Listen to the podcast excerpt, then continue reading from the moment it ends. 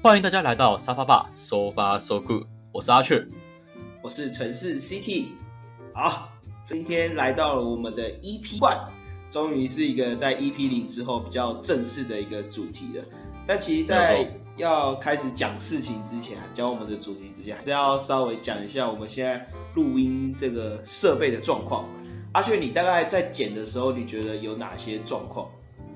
呃，我觉得有一个蛮严重的问题，就是有时候 CT 你的杂音蛮严重的。比较奇怪一点是什么？知道就是，就我在跟你录音讲话的时候，我是觉得没有任何问题的。可是不知道为什么在听我们的录音回放的时候，就会就会有杂音。虽然说不是很严重，但就是偶尔会有这样子。而且我觉得我的声音有点忽大忽小，一下声音是 OK 的，然后一下声音又变小。而且还是有一点点，就是那种电话音的空洞感。我不知道是因为我房间东西比较少的关系吗，还是怎么样？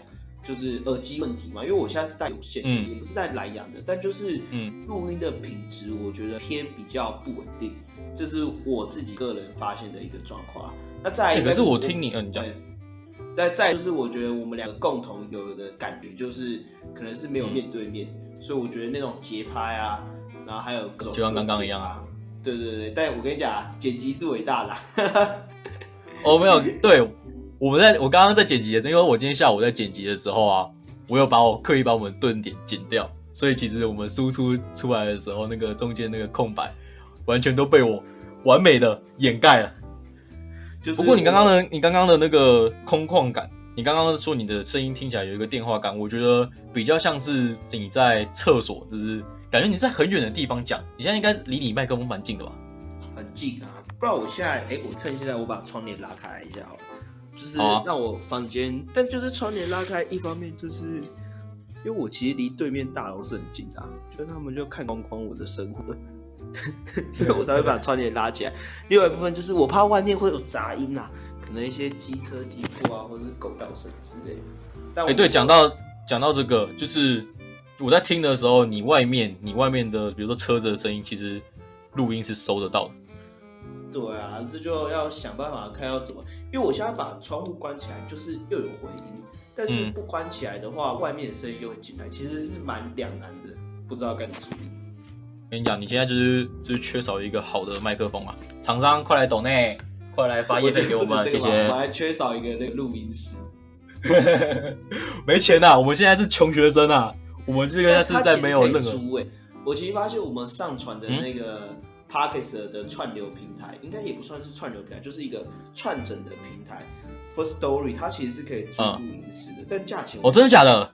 对，它其实是可以租的。倘若我们做到一定的规模之后，我们就可以去租看。等下，最重要的是贵吗？价格大概多少？我没有认真看，但可能我才几百块，是我们负担得起吗？有几百块那 OK 啊。也不算，就是不算贵，有有点价位，但我觉得没有到很贵，而且我们应该可以一次就是录很多集，就我们那时候就录多一点，整着放。那肯定 OK 啊。但他他计费是是怎样？他是租一个算一小时计费吗？还是租一个时段？说实话，我真的没有认真看，因为我还没有预想到会有这部。因为毕竟我听完昨天 EP 零的时候，我其实内心是有一点点焦虑，想说我们真的可以继续做下去吗？因为在我也蛮担心的，我们真的很需要加强。但我后来就是觉得说，好啦，就是再做做快，努力嘛，增长一下，也不要说录个一集就放弃，有点太快了。没错，没错，我们要从失败中学会成长。那我来做一下总结，就是昨就是我在听我们昨天的录的情况，我来总结一下。第一个就是我觉得我自己蛮致命伤的地方，就是我讲话会结巴。这个是我我本来想说靠着剪辑看能不能够剪掉，但其实我会发现我不是一两句啊，我是几乎整个整个录音二十二十几分钟，我每次开头我都会结巴。那这个我只能试着讲话的时候放慢一些语调，自己去调整。也希望就是各位观众能够多多包涵这样子。那再来第二个点就是刚刚 C D 他有讲到，就是我们彼此间的默契还不够，我们之间会有一个顿点会卡在那里，但没关系，我们已经找到解决方法，就是万能的剪辑大师。剪辑是最有效的，剪辑比口才还还要更有用。剪辑就是我们声音的滤镜。美图秀秀，美图秀秀，美音秀秀。阿雀，我记得你刚刚有想要分享一件事，我其实刚才在 DC 有聊到一半的这件事情，我觉得你可以稍微分享一下。好啊，那我来简单讲一件事情，好，跟各位先宣布一个非常沉重的消息啊，就是我家人确诊了。原本一开始是我爸，我爸因为我爸他是警察嘛，那我们基隆那里最先爆发的是警察圈，所以可能是我爸的同事传给他吧。那确诊了之后，因为政府他是要求，就是要求我爸在家休息。那在家休息的话，我家人肯定也会也会确诊。那在今天早上的时候，我妈打给我，她说我她跟我哥都也确诊了，然后准备要去医院去做 PCR。那目前看起来，他们应该是真的确诊，毕竟都已经跟确诊者住在一起，所以只能希望他们赶快好起来。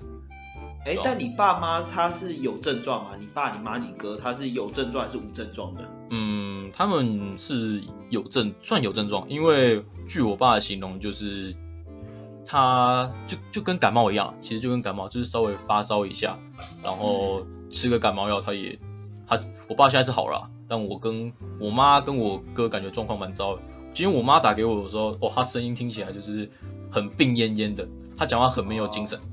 理解，对啊，就是，就希望大家能够顾好自己的身体啊，那防护也都要做好，这样子。所以它算是有点像流感的症状。对对对，没有，可能是因为我爸他已他已经打完第三剂了，所以比较没有什么重症发生。嗯，理解。我其实今天在看一个影片的时候，他才有讲到说，就是现在这个 Omicron 的病毒啊，其实传播速度很快。他说，如果你身旁的朋友，有得的话，你不要意外，这是很正常的。但如果你身旁朋友一个都没有确诊的话，那只能代表一件事情，就叫做你没朋友。我那个时候就直接想想，就觉得说，好像我身旁其实真的没什么朋友听到有确诊的地方。但可能就今天刚才上 DCT 啊，你应该算是我身旁中唯一一个，因为我们其实之前还有共同朋友，他是有被框列，但我印象中他好像没有确诊，他没有确诊。他只是被框列个，他只是确诊主机重叠吧，他没有确诊，他只是被框列而已。那我们班代也是有被框列，但也没有确诊。但我们系上其实是有人确诊，他不太算我朋友，所以我身旁还没有比较近的朋友有被确诊的。所以你的家人应该算是第一个，就是第一个跟你相关的，对，比较比较有近的关系哦。我今天看那个报道，他不是说就是全台大概有三百六十万人确诊，就是可能都是都已经确诊。对啊，我刚刚看到数字的时候，我也我也吓到了，而且很多哎，大于十趴哎。对啊，等于说我们基本上那个医医生讲的不夸张啊，身边一定会有人确诊啊。其实我曾经我有怀疑过，我是不是其实我也确诊了，只是我不知道哎。我常常在跟我朋友聊这件事情啊。哎，我其实自己也是怀疑过的，但是我后来那个时候身体不舒服，有想说要不要去快筛，但我最后其实是没有去快，所以我觉得想说想说真的，如果确诊的话，就是因为我其实症状没有很明显，我觉得可能就是身体不舒服而已。一方面是我觉得快筛也不便宜，那再来就是如果真的中的话，其实蛮麻烦的。所以我想说，那我不要面对，我那边薛定格的盒子。你中的话，你就要十四天，你你被关十四天很麻烦呢。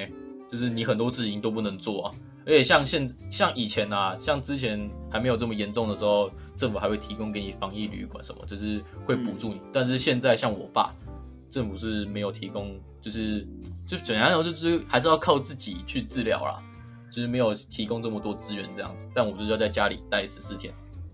而且当时我们共同朋友被狂练的时候，他说他那个时候原本在嘉义，那他是。防疫旅馆一天是要两千五，他要住十天，所以总共就是两万五。还有还有补助吗？还是就是要自己补助？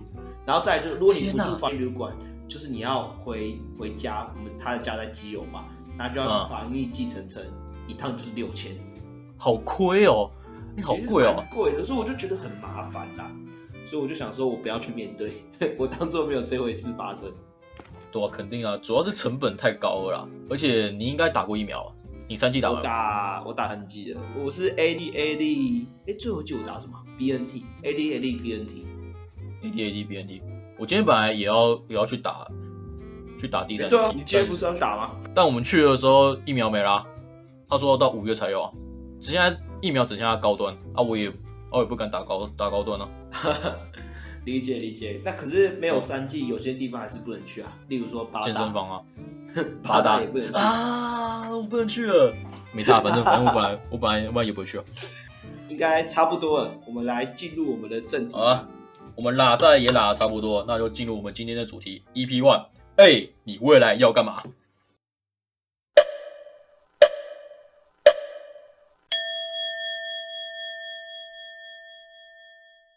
那我觉得在一开始就是这个名字，哎，你未来要干嘛？其实也不是在讲太久的未来，因为我们在大四的时间也要结束了，这两个月。对，我们要当社畜了。对，我要准备当社畜，所以我想说，第一件事情，我觉得就是阿雀，你可以分享一下，在大学毕业之后，或者是你现在规划毕业之后你有什么打算？毕业之后我有什么打算？那我来讲一下我现在的情况是怎么样好。简单来说，我现在呢，我的硕士算是落榜，也不能说是落榜，就是背在一个非常尴尬，不算是落榜啊，但是背在一个非常尴尬的位置，就是可上，有可能会上，但也有可能不会上。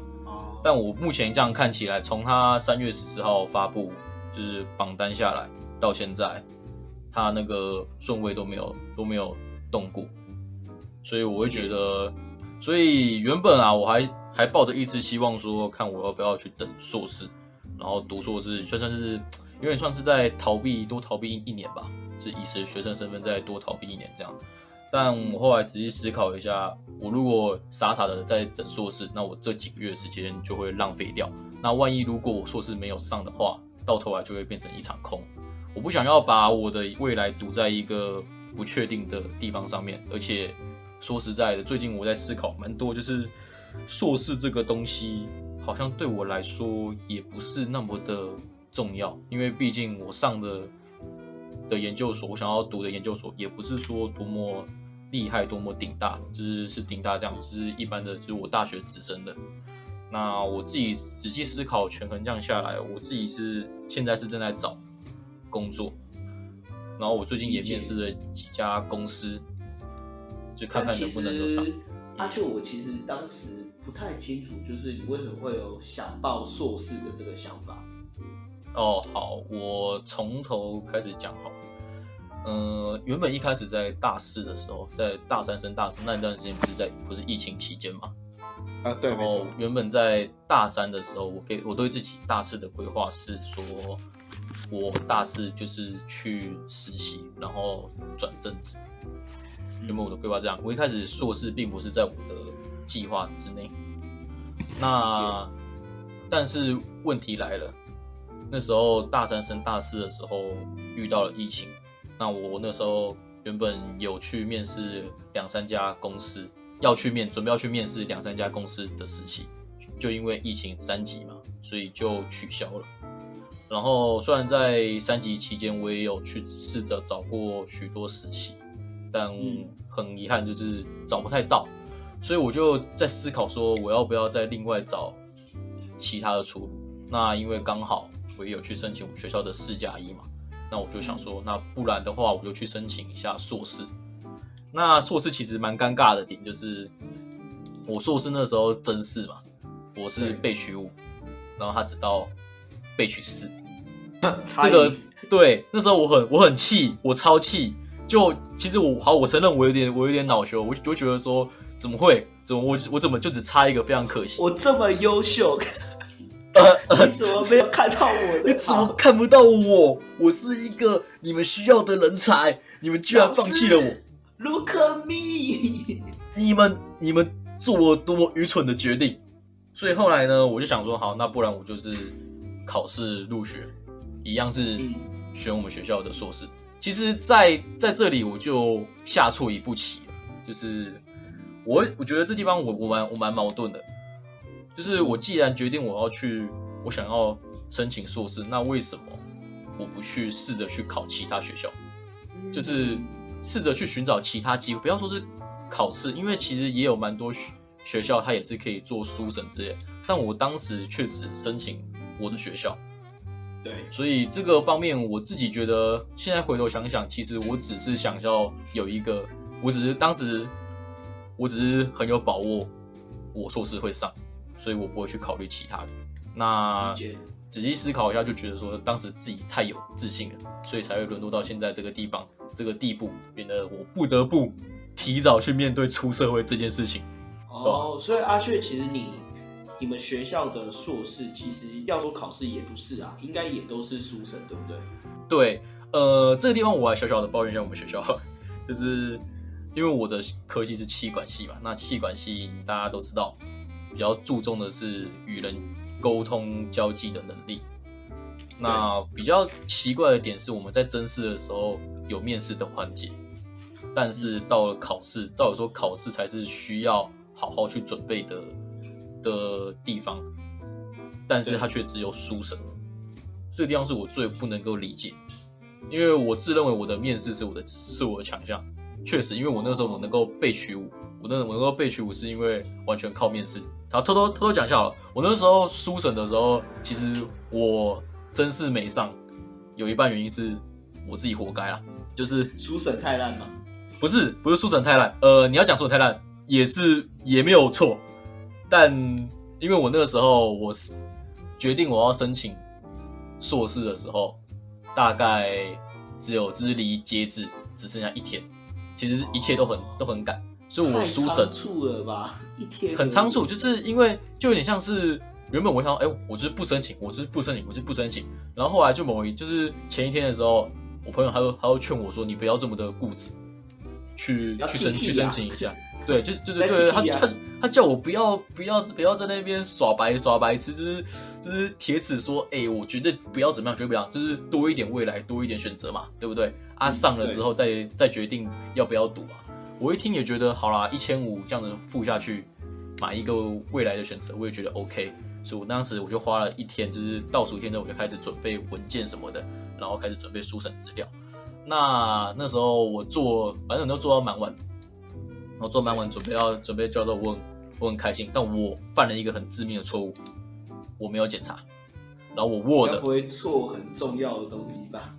很严重，我 Word 转 PDF，因为因为我们要交 PDF 档，然后我 Word 转 PDF 的时候，我的封面跟我的自传不见了，但我没有发现，我直接交了。怎么会不见？你 Word 单转 PDF 怎么可能会不见？很奇怪，对不对？很奇怪，我到现在我还是想不想不通。就是我的封面没有，然后我的自传那一页只有自传两个两个字，但是下面的内容通通都不见了。我到现在我还是想不想不想不通。但是你的 Word 里面是有，你现在如果打开你的 Word，它其实里面是还有字。对，是有的，是有的。然后我后来我重新转一次，又成功了。我这这这个是蛮是蛮悬，但也是算我自己。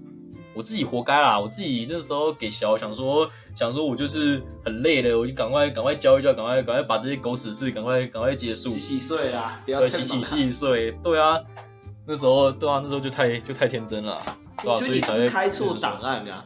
你你根本就开错档案，就你你其实是有两个档案，一个是做到一半的，一个是做完的，然后你转档嗯做到一半。可是没有啊，我是同一时间做的。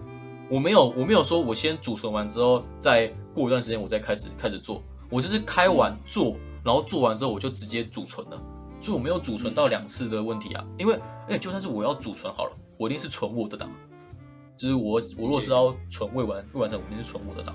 所以不知道哎，我就觉得蛮悬的啦，蛮悬的。但是木已成舟了，对啊，这就是命运啊。所以确实那时候没有上的时候。蛮，与其说是失落，倒不如说是觉得自己觉得自己怎么那么的天真，所以我现在决定就是务实一点，就不要再犯第二次错误，觉得傻傻的等那个机会。没有上是指说推甄那个时候没上，还是考试那时候没上？推甄的时候没上的时候，我还是执迷不悟的，因为推甄的时候，推甄的时候，其实我那时候我都想说，哎，我都已经让了让了你们一个封面跟一个自传，我还有我还有备伍，那我。那我是不是就很很优很优秀，代表我是有那个实力？太拽了吧！我很拽啊，我很拽。但事实上的情况，事实上情况是什么？你知道吗？我的分数，我的书审的分数是低的，但我是被面试拉起来的。我的面试很高，是非常高的的那的那一种。理解。所以，我对，所以我才会有被学武这个算是比较好的位置，比我原本原本想的还要好的。但是你没有封面，没有自传，你当时寄出去的时候，你不会觉得会落落榜，还是你其实没有认为的？哎，你是你说什么意思？你说你说推真的时候，寄出去的时候，你已经知道封面没有吧？没有，我跟你讲，我什么时候发现，你知道吗？是我放榜的那一天，我打给我同我同学说，哎，我哎我我有被取物哎，因为其实我没有做任何的准备。我面试的时候，我面试的时候，我甚至是到现场，我才去问同学说：“哎，阿面阿面试，他有他有说要准备准备什么问题吗？”啊，中英文介绍啊啊，随便啦，我当时就就就只是很很 free，很佛很佛放，就是整个你去问我同学，就是我我是当天所有面试会场的里面最轻松的，我还我还我还跑去跟那个助教聊天。干的助教蛮漂亮的，就你本身自己对这件事情是没有压力的，但你有带期待吗？这推甄，我先讲推甄就好。推甄这件事，你有带期待会上榜吗？期待一定会，一定会期待啊！因为其实我那时候对自己算蛮有自信，我会觉得说，就算是对自己一个肯定。但要说抱有期待，很大期待没有，因为其实我清楚我知道说，我没有任何的准备。理解，但对啊，所以不太可能说跟大家准备这么这么久比的话，一定会有差别。但我自己是没有想到我会到被取五这个。但你在考试这个时候就抱期待了。考试的时候，我是老实讲，我会觉得上的机会蛮大的。但我后来才发现，对稳的才对。但结果看了一下，发现哎，他没有面试哎。但我当我知道没有面试的时候，我就大概大概知道说，嗯，我可能蛮危蛮危险的。你书审没有加强吗？呃，书审我有我有加我有加强，但问题就在于说，我的蛮尴尬的点是我的校牌在一个比较中间的位的位置。哦，那经历我的经历肯定是丰富的，因为我参加过戏学，我有蛮丰富的打工经验。那我我不认为说在经历方面我会输给其他人，甚至来说，我觉得我的。自传很屌啊！我刚我刚我刚忘记忘记讲为什么我会我会发现我我没有那个封面这件事情。我刚刚不是讲说我要我打给我同我同学，然后跟他讲，哎，我被取五了嘛？对。然后我就我就跟他就跟他聊嘛，然后我就跟他讲，哎，我跟你讲，你一定想象不到我那个自传多屌。我开给你看，我我我念给你，我我念给你听，我那个开头，我那因为我那个开头多么厉害，就一开，哎，怎么没有怎么没有封面？等等等等等等等，自传，哎，空白。那时候我就我才发现说，哎，我没有自传跟封面。但我现在突然有小小的要求想提出来，而且你说你的自传很厉害嘛？那你愿不愿意现在来朗诵一下你的自传的一小部分就好？那你最厉害的端出来，给我两分钟。哦，两分钟没问题啊，紧接起来就两秒钟而已啊，OK 的。不用了，我已经我已经打开了。哎，不要，不是。不是这个，我现在开到的是我没有 没有封面的那个 跟自传。哎呦，哎，如果如果现在是什么直播的话，我我我想我想开给开给大家看，我想开给大家看，我很尬，有点很尬啊，就是就是第一页是白的，然后在第二页才会进入我的我的个人的资料简介，而且还没有自传，还没有自传，哎呦，没有，我的自传是二自传，然后下面完全是白的。找到了没有？我在我在我在找我最终版本，因为其实虽然说我的内容自传内容都打烊，但我还是想要找我最终版本啊。OK，好，我的自传开头是开头是雀玉成蒙受周遭之人活过来的男人，什么东西？我的开头是是这一个，然后然后就开始慢慢的讲讲我的讲我的生长环境，我的我的背景，我的家庭，然后在第二段我的开头。写这世界上只有两种男人，我和我以外的。你们有人有人知道这句话出自于哪里吗？我真的不知道哎。这句话是一个日本的一个牛郎，他讲一个牛郎，他叫 Roland，然后他讲出这一这一句话，我觉得他是一个蛮有趣的。虽然说他外表上看起来就是一个花花公子，但其实他讲出来的内容是有深度。我推荐各位如果有机会的话，可以去研究一下。看一下他的影片，然后看一下他的人，他的人生观充满着霸气。好，然后再来第三段，我写的是：我不是要你有自信，而是试着假装有自信。等下这句自传吗？是在写小说散文吧？没有没有没有没有，我在写我在写自传啊，但我但我是就有一个标题，我想要用一段话当做是一个标题，然后下面我再打我的内容。那我刚刚稍微念一下这一段，这一段我很好奇。好，那你说你说不是要你有自信，而是试着假装有自信嘛？知道知道吗？还是？好，我好，我这段是在在想说，通常在分组报告的时候，上台报告是许多同学避之唯恐不及的工作。除了要面对群众之外，若报告过程中出现错误而被教授纠正，所承受的压力是非常巨大的。因此，上台工作是能避开就避开的。然后再来看这段有有点有点有点长，那我我简单的讲完，我这段在在说什么？简单来说，就是我前面想说，上台报告是蛮多人很害怕的工作，但我不一样，我是蛮热爱上台报告，因为我认为。上台报告是能够把所有的报告的结晶输出给大家，是最重要的一个角色。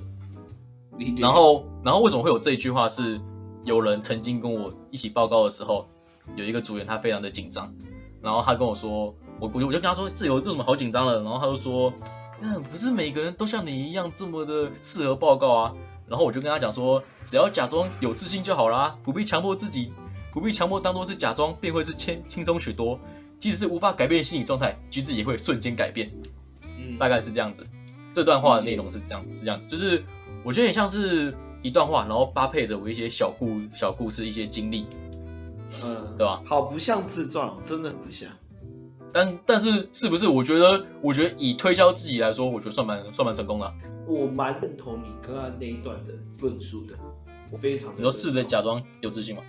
对，因为我自己也算是这个很尝试上台口头报告的人啊。对啊，通常在分配工作都是。那很多人也其实有问我说，哎，就是怎么样报告起来会比较顺？我其实一概的回答都是，你要有你的气场，你不用管你讲的是对的还是错的，气场要对，真的。哎，我就说今天你讲出来气势有，就对一半了。我都我都这样讲，气势有对一半。其实其实上台报告这个东西。你只要开头挺过了，我觉得你进入那个环境氛围的话，你就会变得跟变得很应对自如，你懂吗？头过身就过啊！真的，真的，真的，真的，因为像我自己，像我自己，我的进入上台报告的模式是，我会拿麦克风，然后喂喂喂，大概拿麦克风讲喂喂喂这三个的时候，我就开始进入我的一个报告的状态，就是进入你的笼里面，领域进入我的洞，我就开始，我就开始上台开始搜，就开始跟。跟老师拉赛怎么样的？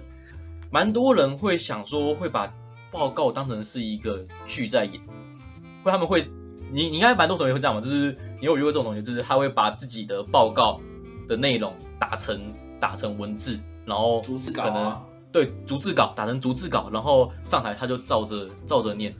我觉得这样子，我觉得这样子其实会造成反效果，一定会，当然一定会的，因为代表什么？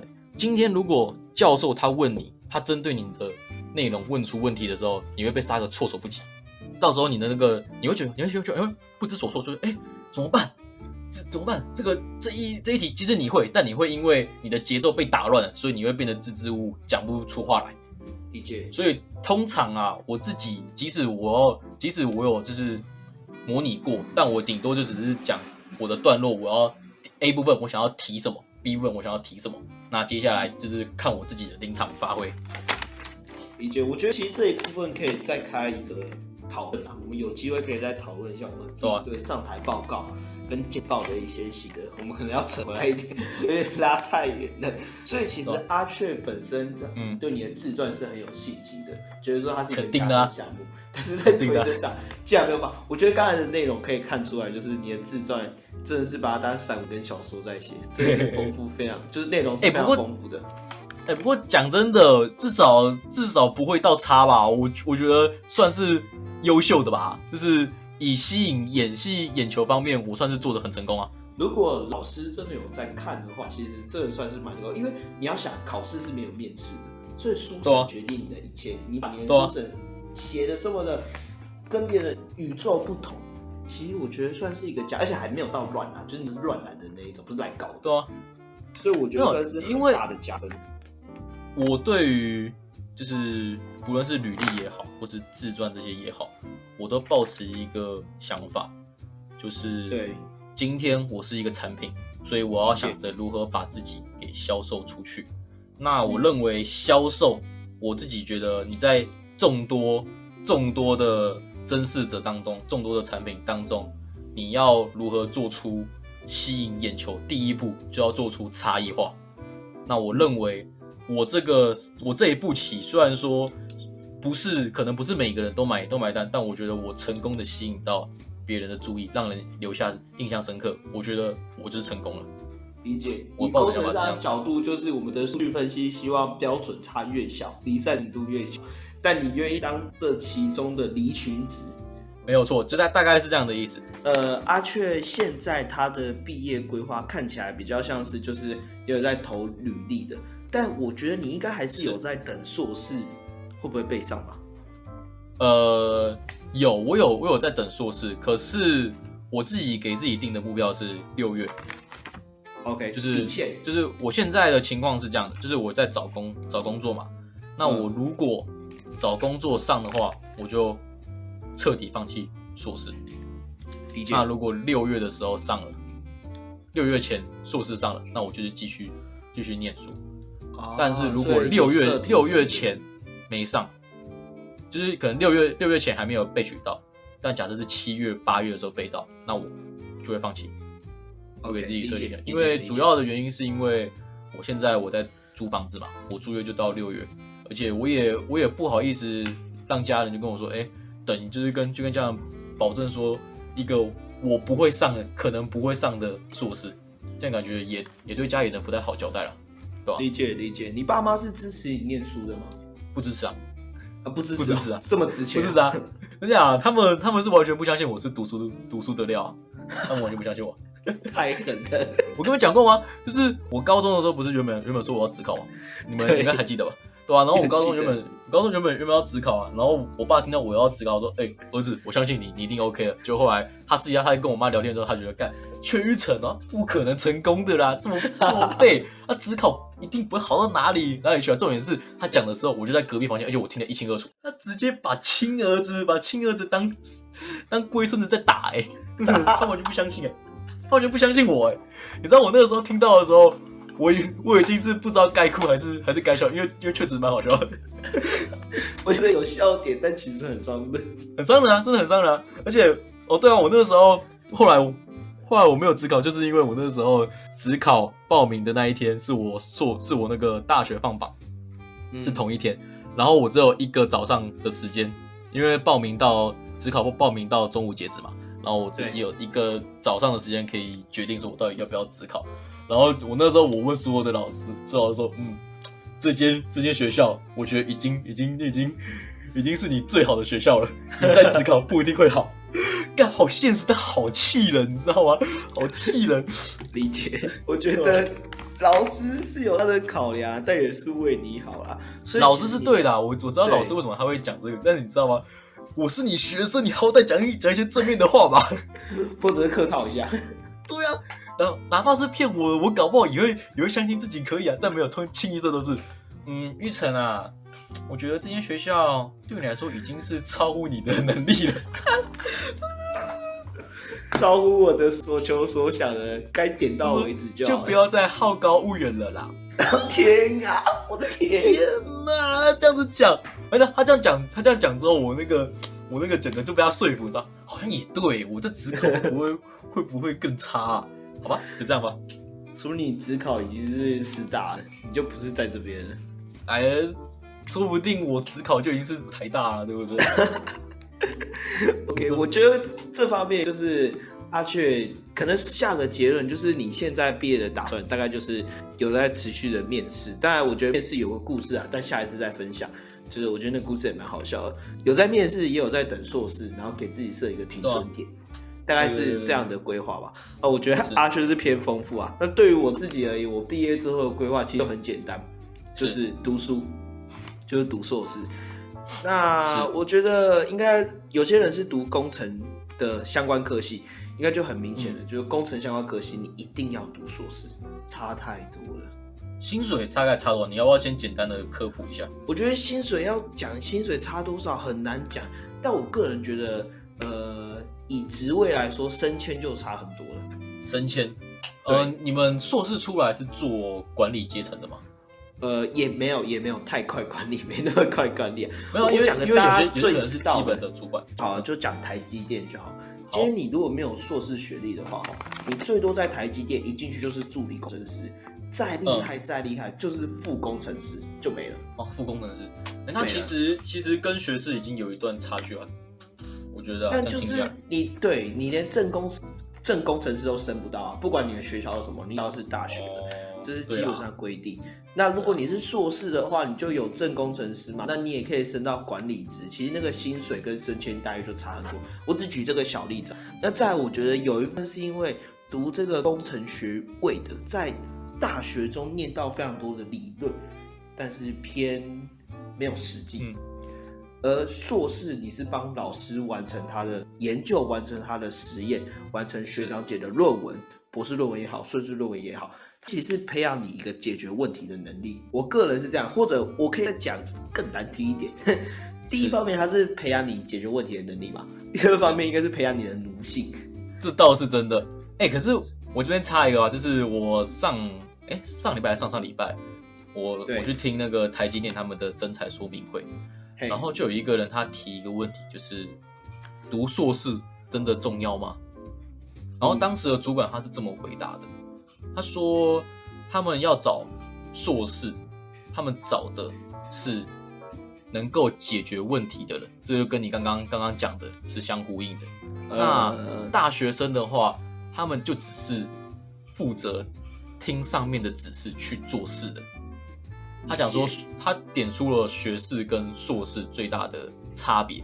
我想这也跟你刚刚讲的也是都是一样的。”对，但台积电出来就是讲出这个话，我其实内心也是有点疑惑啊。但我这个等下会提到，就是我有关于我在未来更未来的生涯规划。但基本上我就是读硕士嘛，一方面我其实对读书也是蛮擅蛮擅长的，所以我会读硕士。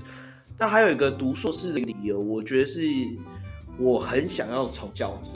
教职，你现在也有在在做家教不是吗？对，但我想要做那种国高中的教职，我想要想要做大学。哦，所以你以后想要往教授这方面发展？没错，所以我这是我的梦想啊。实际上做不做得到不知道，说不定研究所进行读两年直接被打烂，直接发现我不是研究生。要对自己有信 有信心啊！你看我什么都没有准备，我都去准备硕士了。没 有没有，我跟你讲，我跟你讲，很多人进研究所的时候，大家都觉得自己的研究是有热忱的。真的进去哦，你读个一两年哦，你就会发现都不得跑出来啊，想逃也逃不也逃不掉了。对啊，毕业证书压在老师办公室，你想要逃也逃不掉，你就是想要快点把读完就快点散了。所以我还不确定我是不是研究的料，因为毕竟你当教授，你一定要有研究。当然他有教育的这一块，但他也有研究这一块需要兼顾的。所以我觉得，就是我还在读硕士的时候摸索一下，我是不是适合走这教授的路。所以这是我读硕士的原因啊。一方面就是我蛮会读书，一方面就是读工程一定要读硕士，再就是。为着我未来有可能的生涯规划给铺路，大致上是这样。那我有个问题，就是你如果假设不去做从事教职的话，那你会怎么去？之后你会怎么去做？哦哦，这个我觉得就可以连到我们后面有点想讨论的，就是如果今天假设不从教职，就是进业界嘛。那我自己对于业界的一些呃想法或者是蓝图是什么？但我觉得在讨论这个之前，是我们可以先讨论一下，当时我们还在高中的时候，高中还没进大学嘛，也还没进到这个科系的时候，就是阿俊你自己本身，你在高中的时候，你对于你自己未来的职场蓝图是什么？应该多少是有幻想的。呃，其实我这个人在，我想我高中的时候，我只想要进商学院，我只想要就是从事商科这个活动。那其实我对那时候的我对于商科的一些细项还是不是那么的了解，我只想要说，哎，我就觉得说，我不想要以后以后出来去当什么工程师去卖干这样子。那 对，这纯粹只是只是这样。然后另外一个原因是因为我国中我补习班老师我很我很崇拜他，他高中的时候他也帮了我蛮多的。那他那个时候他只是念商科的，所以我就那时候跟他聊了一下，我就觉得说商科感觉蛮适合我的。但是我那个时候一开始，我给自己想要读的科系是财经系。确实，我有可能会，当时我也有上财经系，但我后来仔细想一想一想，感觉气管系还会学的比较广，所以想说就是去读气管系，然后学多一点，算是探索自己不同的可能。我看其实对于未来会从事什么样的职业，我没有一个很明确的说，我想要从事哪一个类，但我只是很确定说我要往商科这个方面去发展。对，所以其实我对我对自己未来那时候没有规划的很多，因为我如果其实我如果规划的很就是有很明确的目标的话，跟你讲，我现在就不会沦落到他妈的慢慢的找工作这个地步了，这么可怜，你知道吗？哦，所以阿俊，你在高中的时候，你没有幻想说你未来要从事什么职业？我讲一个，但是这一个很不切实际，但我确实是这样想，我想要当老板，我想要创这个。我跟你讲，这个太模糊了。我觉得想创业是好，但就是太模糊了啊，对不对？有点笼统，这是这很笼统。我只你们你会说，哎，那你想要从事哪一方方面的老板？你要开餐厅、开模型店？没有，我跟你讲，不知道。这个交给未来的我决定，但我就是要，我就是要当老板，我不管，我要当，我要当董事长，我不喜欢在别人底下做事，我就要在上面去命令别人，只能我命令别人，不要我，不要我被命令。但我想一想，真的很任性。不是，现在我还是有这份傲气，但是我已经开始渐渐的向社向社会低头了，现实低头。哦，拜托，理解。拜托哪一位哪一位大公司看到我可以录用我一下，我是一个很好的人才，拜托拜托。大概是，但我其实就是跟你相反。我其实，在高中的时候完全没有想到要创业，但我现在大四的时候确实有点想法。那我当时高中的时候，我对我自己的职场规划，我觉得应该每个读工学院都是一开始高中都是同一个想法，就是我要进台积电。哦，对，台积电毕竟是大公国神山，台湾护国神山，我们台湾那个零零五零最大客户。对，所以我觉得就是每个高中进大学，其实想法都是，我觉得一方面是高中老师对于台积电的吹捧，但他很厉害，对，台积电高中绝对是厉害的，对，这个在半导体这个制造跟代工上，绝对是全球第一把交椅啊，这无话可说。但是，就是高中老师对于这件事情有点过度的吹捧，会导致我们每个人读工学都想要进台积电。嗯，然后想要赚钱，功利主义为导向，所以我其实当时高中的时候，我甚至到我大一大二的时候，我都是一直以进台积电为目标，我要赚大钱，多久要赚到人生第一桶金，要买房买车，什么时候要退休，等到小公司当小主管，好奴性哦，感觉你高中就开始在培养奴性啦，这个不用在硕士都培养啊，你在高中就已经决定要成为奴隶了。但当时人生的目标，我觉得就很简单，就是钱。从高三开始准备学测，到考科系，就是考学校，然后选科系。我大一、大二的时候，我一直都是以这个年薪，然后未来赚多少钱为目标，这是我自己的想法。比较现实啦。对，在现就在我的职场规划上，我就是我要当名工程师，然后我要当名年薪破百万的工程师，这是我的想法。但我一开始的时候，我也是觉得，在高中的时候，我也是给自己设定能够年薪百万就好。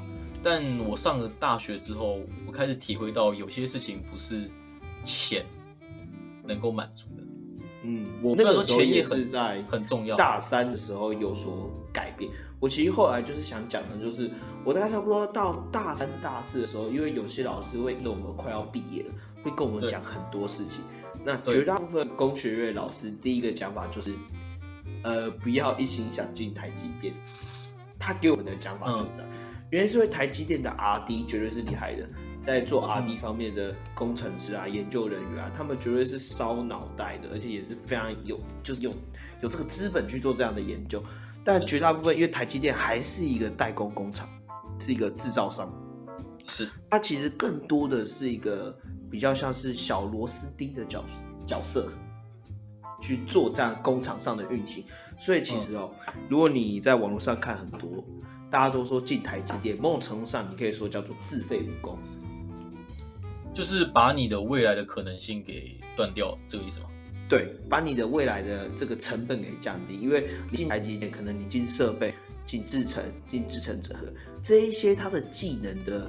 这个点满呐，基本上基本是没有点满的，技能包可以说是丢掉的，所以我后来就开始想了很多。那我觉得最大的改变就是我开始意识到，其实钱不是最重要的，生活品质才是最重要的。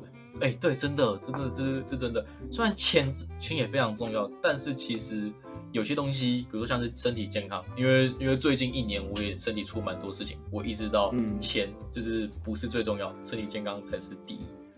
对我自己最大的体悟啊！我自己大概是在实习的时候发现的，因为我当然知道我对未来我的职业上面，我对薪水一定是有要求的啦，这一定的对的。但是我后来发现，它不是我的第一选择，因为最主要就是我进实习之后，我是进一个在这个工具机行业的实习，算是你要说它科技业嘛，也不算，可以算是传产类的。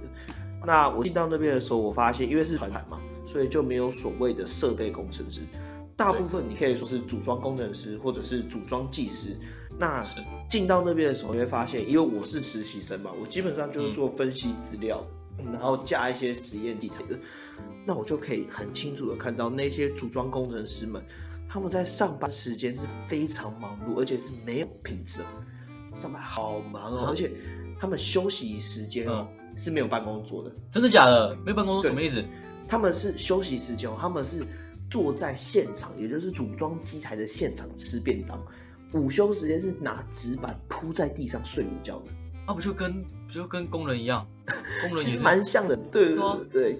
然后他们要，他们很常加班，因为产线问题嘛。我们是做设备上的，当这个客户订单来的时候，这种东西都是不能拖的，所以有些东西都是加班到三四点，而且只有组装工程师加班到三四点哦。其他工程师，什么分析工程师，甚至连业务、供应、品管，他们都是准时下班的，好伤身体。对，所以我那个时候就想说，感觉某种程度上，设备工程师其实也有点像是这样的工作环境。那我这样子进去之后，这是我要的生活吗？我后来就想想，或许朝九晚五也是一个不错的选择。当然，薪水绝对不会比这些轮班的所谓的轮班新人还要多，但是是不是？在生活上是比较好的，跟家人、跟朋友有比较多自己的时间跟他们相处啊，请假也没比较难。当然钱多钱少这是很现实的，所以我其实大概差不多到这个时候，我就开始立定心智，就是我不走科技业，也不是说我真的不走，就是我不想要当这个设备工程师，就是不想要把被工作绑住自己生活太多啦。我不想要我在我最黄金的时间，大概二十岁到四十岁的时间，我的生活中只有工作。我想还要有别的事情，就像现在我想做的，我想做 podcast，我也想要未来之后如果能持续的话，工作也可以继续做啊，可能更新的时间会稍微长一点，但我也希望是可以继续做的。但如果我进到这个比较超的科技业的话，哎，可能就没办法再做了。所以这是我自己到大学的时候对生涯规划的一些转换，也是对高对于高中最大的不同，就是钱已经不是我的首要选择了。我希望的是有更多的技术，更多的时间，然后可以朝九晚五陪家人。当然钱还是会考量，这很现实，一定的。呃，有钱嘛，你就可以做很多的事情，这是很利益的事情。但是就是希望我可以在未来，我当然。